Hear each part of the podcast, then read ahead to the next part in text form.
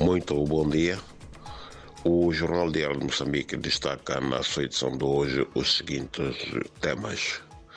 A Procuradoria-Geral da República uh, considera mutuamente vantajoso o acordo alcançado entre o governo moçambicano e o grupo UBS, uh, isto acerca da, do chamado do caso das dívidas ocultas.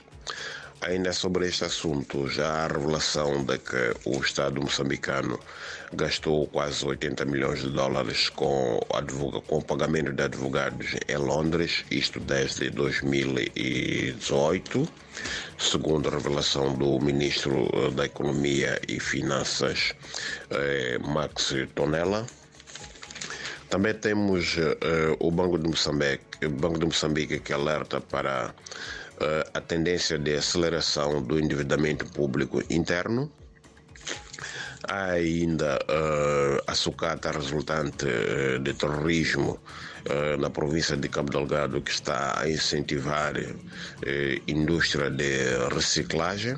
Sucata esta que está sendo recolhida num negócio feito por, um, por uma empresa quase que familiar Uh, e temos ainda uh, os intervenientes uh, no processo de comercialização de castanha de caju que acordaram o estabelecimento de um preço provisório,